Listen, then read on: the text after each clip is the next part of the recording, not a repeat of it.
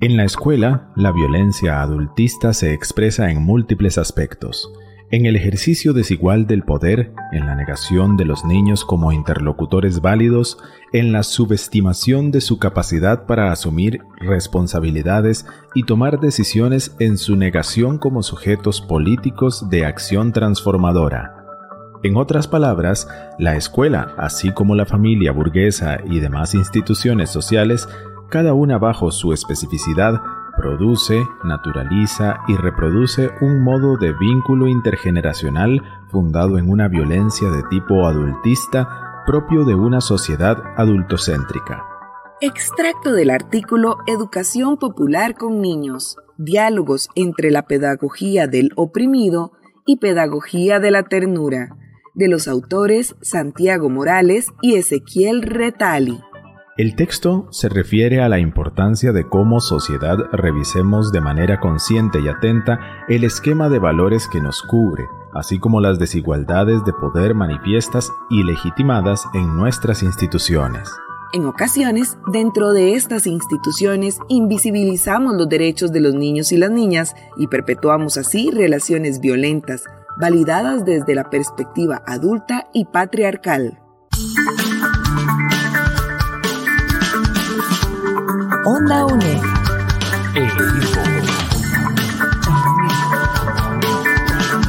Imagen y sonido. Hasta donde estés.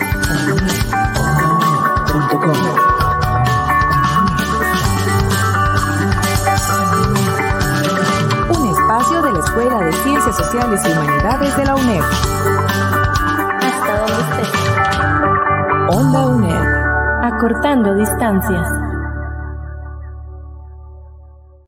Te damos la bienvenida a un nuevo programa de Cátedras sin Fronteras aquí en Onda UNED. Hoy están con vos la periodista Ángela Arias y la tutora Edith Vargas Matamoros. Doña Edith, muchísimas gracias por acompañarnos de nuevo en este espacio. Muchísimas gracias a vos, buenas tardes a todos. Bueno, ella está aquí para apoyarnos en la asignatura Elementos Generales acerca de la violencia doméstica. Entonces vamos a hablar un poquito sobre ese programa. Primero que todo, dentro del contexto de una sociedad patriarcal y adultocentrista, el cuidado y educación de los niños y las niñas implica una revisión constante de nuestros paradigmas como adultos, padres, madres y profesionales que nos relacionamos diariamente con personas menores de edad. Entonces por eso el tema de hoy es la crianza y educación sin violencia es posible. Ahorita venimos a hablar de este tema con la tutora, Primero vamos a hacer una pausa y ya volvemos. Acompañamos tus estudios. Cátedras sin fronteras.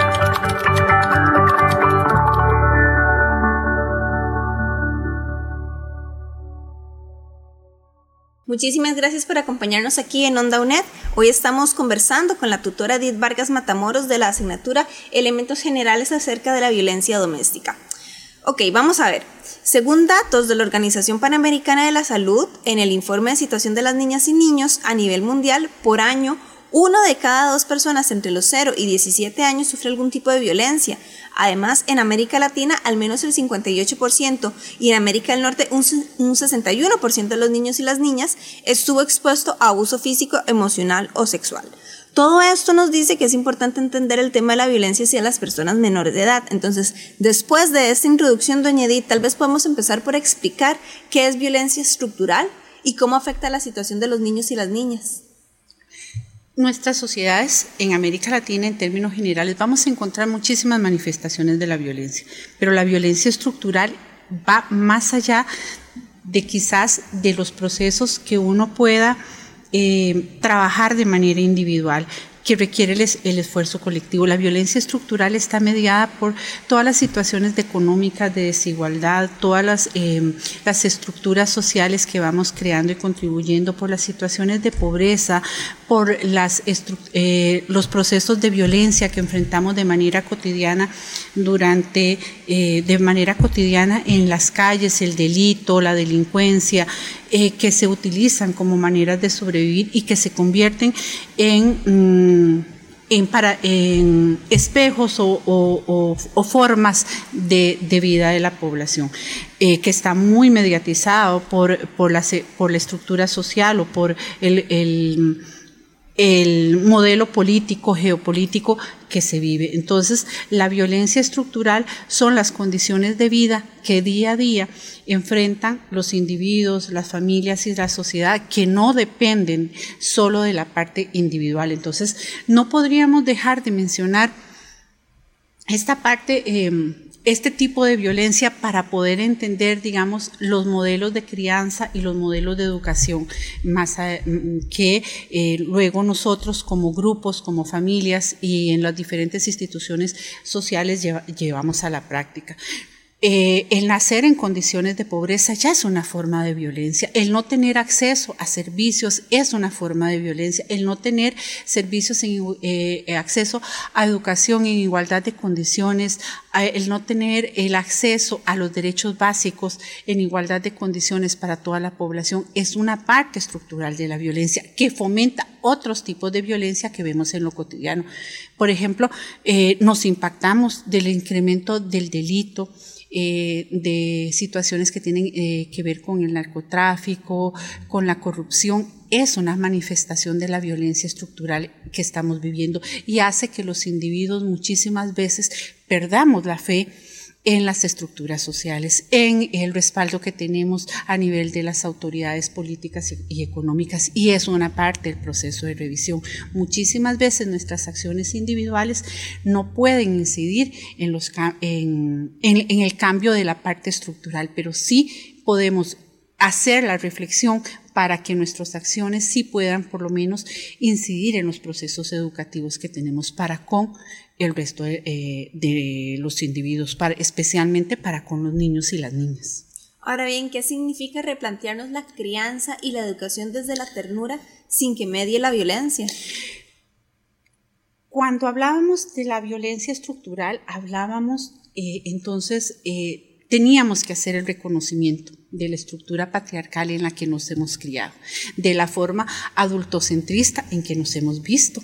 Entonces, durante muchísimos años o durante muchísimos eh, tiempo, nosotros como adultos hemos pensado que nosotros somos los únicos dueños del conocimiento y del saber, por lo tanto también los dueños de los métodos de crianza.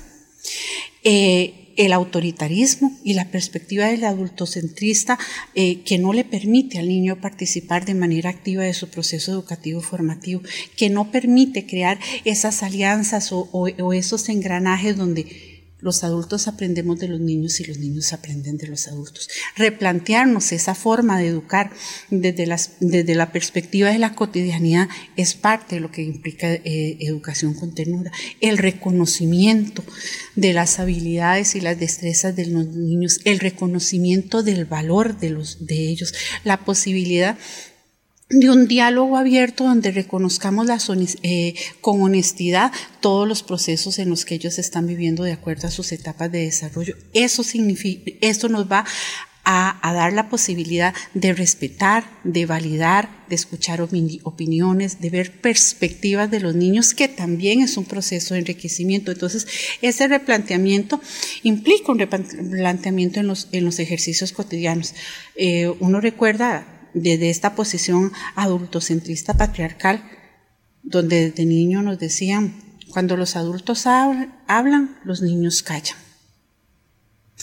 O sea, ¿cómo, cómo un niño aprende desde solo escuchar y no desde el interactuar, desde el juego? Eh, frases como, bueno, si tenemos este grupo aquí reunido, si tenemos este chiquillos que están jugando, están vagabundeando no están en un proceso de crecimiento. Entonces, el juego es una herramienta para, para, la, para la educación. Eh, el intercambio, el poderle sonreír, el poderle validar, el poder darle una mirada de amor que me incorpora, el poder crear sabiduría juntas. Eh, hace unos días yo le decía a uno de los chicos, en una conversación con, con, chicos preadolescentes, les decía, ¿A cuántos de nosotros nos enseñó la mamá a cocinar desde los patrones de mujer? ¿A cuántos nos enseñó el padre desde, la posición, desde una posición diferente? El aprendizaje y la validación es diferente. Entonces hay que replantearse esos modelos tradicionales de, de, validación de conocimiento que nosotros tanto hemos creído, porque desde las aulas escolares es también ese proceso. Cuando el maestro, el que el maestro enseña en su posición de figura de autoridad como educador y ustedes van, ustedes como estudiantes van a ser futuros educadores.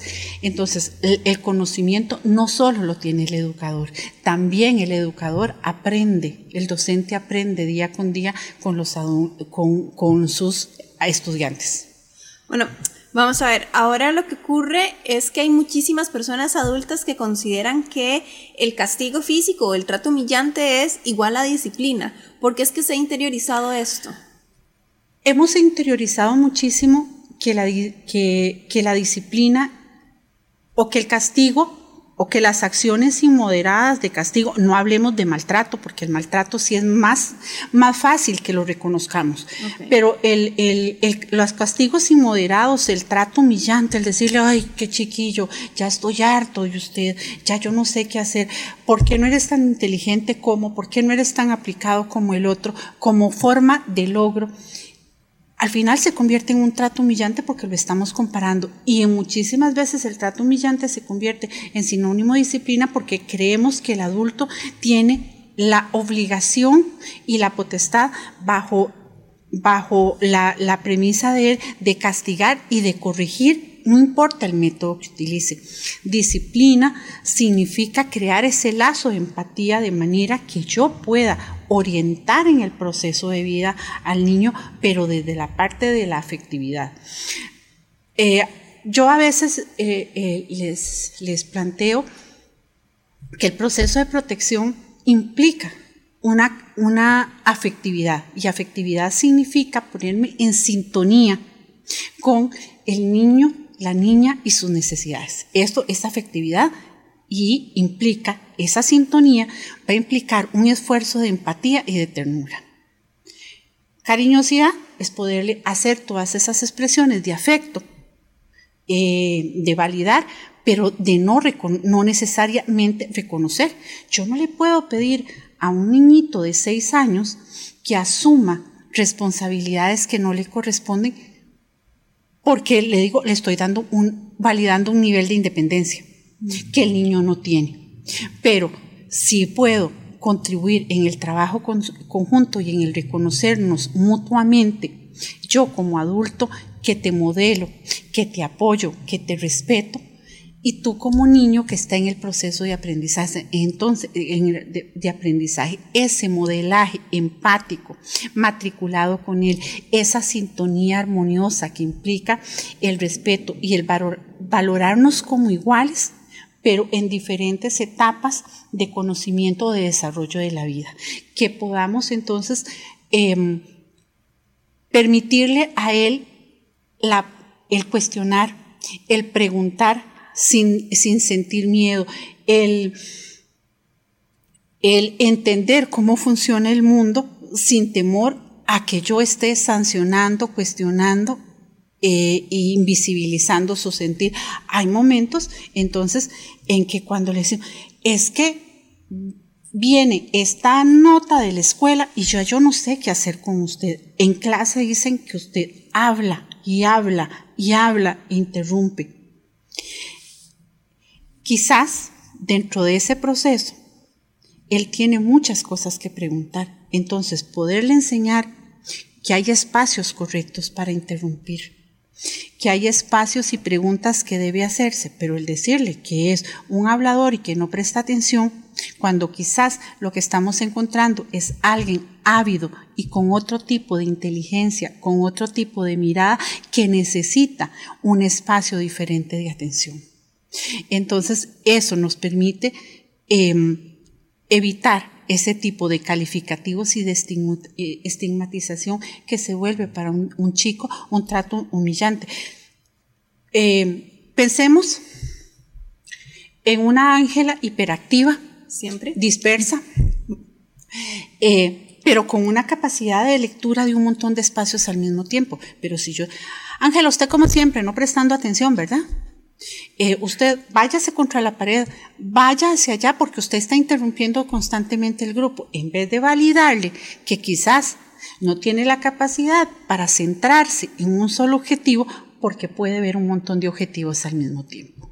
Entonces, la disciplina podría ser la forma de darle el mensaje de en qué momentos y en qué espacios podría prestar más atención para y ampliar ese mundo de conocimiento. Pero desde la perspectiva adulta, cuando nos han estructurado tanto que el deber ser es callar mientras los adultos hablan, o que el deber ser es decir que sí a todo adulto, no, no, nos, no nos permite ampliar ese proceso. Vamos a hacer una pausa aquí en Cátedras sin Fronteras y ya volvemos para seguir conversando de este tema con la tutora Edith Vargas Matamoros. Ya volvemos. No hay, no hay dos fuegos igual, nada. Es un niño Abriendo libros. Los amorosos son los insaciables, se van llorando. En Onda UNED. Que puede contar conmigo. Los retos que enfrentan las personas durante su juventud son mucho más importantes que todos los demás que se presentan en otras etapas de la vida. Durante la infancia, las más importantes decisiones las toman los padres y durante la vida adulta esas decisiones son consecuencia de aquello que se decidió años atrás. Extracto del libro Las seis decisiones más importantes de tu vida, Guía para jóvenes, del autor británico sean Covey. Este texto habla del impacto de los modelos de crianza con los cuales las familias y los adultos nos relacionamos con las personas menores de edad, en especial en la primera infancia. Estas relaciones impactan el proceso de definición y autodefinición de los niños y las niñas como seres humanos. En la infancia inicia la construcción de herramientas para la vida y de pautas de interrelación sana, positiva, segura y democrática atraviesa periodos de crecimiento en la adolescencia y permite el desarrollo de un adulto integral. Apoyando a mi gente, educando a Costa Rica, rescatando tradiciones, Radio Nacional. Onda UNED. Acortando distancias.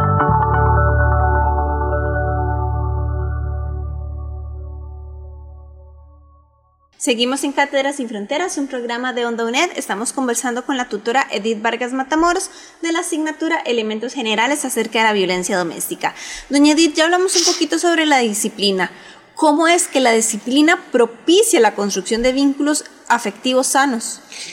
Cuando un niño y una niña, un niño, una niña, un adolescente, se siente reconocido, seguro, en la primera infancia, eh, cuando siente validados todos sus derechos, especialmente cuando un niño siente que es merecedor del afecto, el cariño, genera eh, incondicional de parte de los adultos que lo rodean, especialmente de parte de, eh, de, de los padres, las madres, la familia, los hermanos. Va a sentir la seguridad de que pase lo que pase, él va a contar con esa gente, que va a ser su plataforma, su, eh, como digo yo, su globito a tierra. Va a ser siempre su globito a tierra, el, el espacio de seguridad. Entonces, eso nos va a permitir empezar a articular esas redes de apoyo y de seguridad. Cuando un niño crece con esas inseguridades, siempre va a estar probando, las vinculaciones afectivas siempre van a ser débiles porque siempre va a estar eh, pensando en la crítica, en, el rechazo y en el rompimiento. Entonces, la disciplina, el reconocimiento de parte de los adultos. No hay nada que nos haga mejores conversadores que eh, habernos desarrollado en un espacio donde siempre se pudo dar un diálogo abierto donde hubo las relaciones de confianza que le permitieron a uno saber a quién podía recurrir, quién era mi recurso seguro, donde siempre hubo palabras amables y gentiles que me permitieron reconocer mi valía como ser humano, pero que además también me hicieron que yo pudiera reconocer los errores que cometía, aceptarlos y poderlos corregir. Cuando yo reconozco que me equivoco en la edad adulta o en la adolescencia, Luego me va a permitir entonces también aceptar que debo hacer cambios en la vida y eso me va a permitir ligarme hacia, hacia los otros con seguridad y afectividad. Entonces la, la disciplina es fundamental para que un chico pueda sentirse seguro, para que un chico pueda crear las conexiones afectivas que le generen ese sentimiento de pertenencia y seguridad, porque más que la satisfacción de las necesidades básicas, como en algún momento nos lo planteaba Maslow, para yo dar ese, ese paso, tengo sí que satisfacer necesidades básicas pero también tengo que crear los lazos de pertenencia y de seguridad que me permitan generar los, eh, las relaciones de amor y afectividad seguras. No puedo sentir seguridad si ni tan siquiera puedo tener los lazos de pertenencia básicas. Ahora bien, ¿qué alternativas tenemos como adultos para enfrentar conflictos propios en la crianza y educación?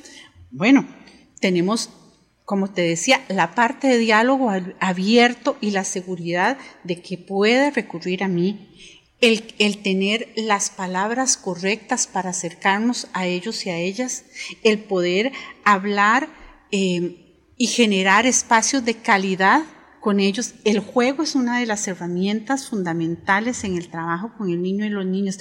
No hay nada que nos permita hacer más conexión con un niño y una niña que, que crear espacios la manera de... Los niños aprenden jugando. Todos los juegos tienen reglas. Los adultos somos los que usualmente, los chicos las quieren evadir y nosotros nos encanta hacer las travesuras de volvernos niños cuando, y además cuando jugamos nos volvemos un poquito niños con los chicos. Entonces, esos son los momentos de más sintonía. Hay momentos que a uno lo sorprende cuando un niño se acerca y te pregunta, cuando vos sos muy serio y muy estructurado, de pronto te pregunta, ¿usted alguna vez fue niño? Nos está haciendo la referencia a que no abrimos espacios para ellos y de pronto nos sorprendemos de las conexiones que podemos hacer, hacerles, hacerles ver. Para padres y madres, hazles saber que te tienen, que estás presente, que de verdad sos, parte de tu vida, que los amas, que respetas su manera y su forma de pensar. Hace un ratito yo conversaba con, con vos de las diferentes maneras de pensar de, de los niños y las niñas y en esta diversidad del mundo donde, donde hoy en un montón de áreas especialmente en las áreas tecnológicas, nosotros somos ignorantes de los procesos, nuestros niños tienen la capacidad de enseñarnos y y de nosotros de aprender. ¿De quién es la responsabilidad de la protección y la educación de las niñas y los niños? En primera instancia, de papá y mamá, de poner disciplina y de, y de crear esos espacios seguros para ellos. En primera instancia, de la familia. En segunda instancia, de aquellos que estamos más cercanos en los entornos comunales. Deberíamos nosotros como sociedad garantizarle espacios seguros a nuestros niños y nuestras niñas desde una desde una vigilancia positiva, desde, desde una, eh, de, favorecer espacios de ternura, de, de, calidad de juego, de incorporarlos a las actividades de cotidianidad. Ustedes, como futuros docentes, van a tener una gran responsabilidad en este proceso de crear en las aulas, aun cuando, como decía al inicio, la violencia estructural puede hacer que eh, trabajemos en centros educativos o en espacios educativos que estén a tope con los chicos, que tengan más población de la que a veces uno eh, cree humanamente posible atender de nosotros poder matricularnos con las necesidades particulares de ellos, ustedes como docentes, como adultos, van a tener una cuota de responsabilidad, porque muchas veces se van a ser el eslabón de seguridad entre las vivencias o lo que está viviendo y enfrentando un niño con las realidades que, eh, o los procesos de protección eh, de las instituciones sociales, pero en un estado de, que, valora los derechos y los, eh, de, los niños y las niñas, es, es responsabilidad de todo el Estado. No, obviamente hay instituciones y espacios que tienen un encargo social más, eh, más significativo. Por ejemplo, en Costa Rica vamos a encontrar algunas instituciones que tienen un poco más de responsabilidades, pero por ejemplo, hoy está estos ejercicios de, de educación que estamos, eh, que estamos haciendo desde los espacios universitarios vienen a fomentar también a crear profesionales con, con mayor conciencia de las necesidades particulares de los niños y las niñas, porque entre más avancemos nosotros en el proceso, más vamos a, em, a fomentar responsabilidades adultas para con los niños y las niñas. Ya para terminar, doña Edith, así como muy brevemente, ¿qué podemos hacer nosotros nosotras como docentes en este proceso? Darles voz a los niños es importantísimo. Crear espacios de afectividad como elemento para la seguridad y no de cariñosidad. De verdad, que las palabras se conviertan en acciones concretas, aunque sean muy pequeñitas. Eh, favorecer diálogos abiertos con los, con los chicos, validarles como, eh, como seres humanos, como personas, validarles los derechos desde el discurso, del, pasar del discurso al hecho y a la acción. Bueno, doña Edith, muchísimas gracias por habernos acompañado aquí en Cátedras sin Fronteras. Gracias a vos, Ángela. Y como siempre, vamos entonces a dejarlos con eh, un resumen del programa de hoy para que tomen en cuenta los principales puntos que tratamos en este programa. Onda UNED. Acortando distancias. Conversamos sobre la importancia de la puesta en práctica de modelos más democráticos y positivos de crianza y educación, alternativos a los modelos tradicionales, cargados de estereotipos sociales desiguales y violentos. La violencia es una construcción social aprendida dentro de las familias y comunidades a la luz de una estructura social patriarcal. Este fenómeno ha generado dolor a los seres humanos desde la infancia y a través de la vida. Aún así, no perdamos la esperanza. Tenemos oportunidad de generar procesos de reaprendizaje y modelos más justos y democráticos. Esperamos que este programa sea de utilidad para tus estudios. Te recordamos que podés escuchar y descargar este programa en el sitio web ondaunet.com, en donde encontrarás más material para este y otros cursos. Puedes buscarnos también en redes sociales, en Instagram y Facebook. Nos encontrás como Onda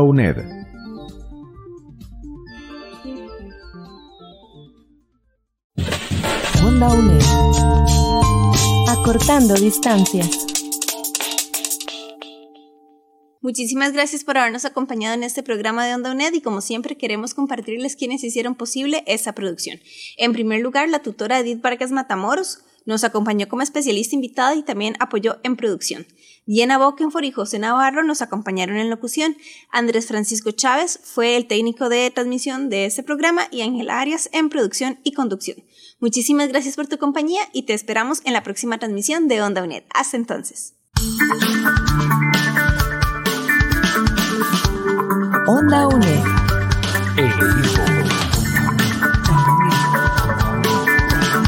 Imagen y sonido. Hasta donde estés.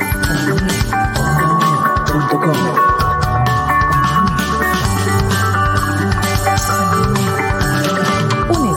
de la Escuela de Ciencias Sociales y Humanidades de la UNED. Hasta donde estés. Onda UNED. Acortando distancias.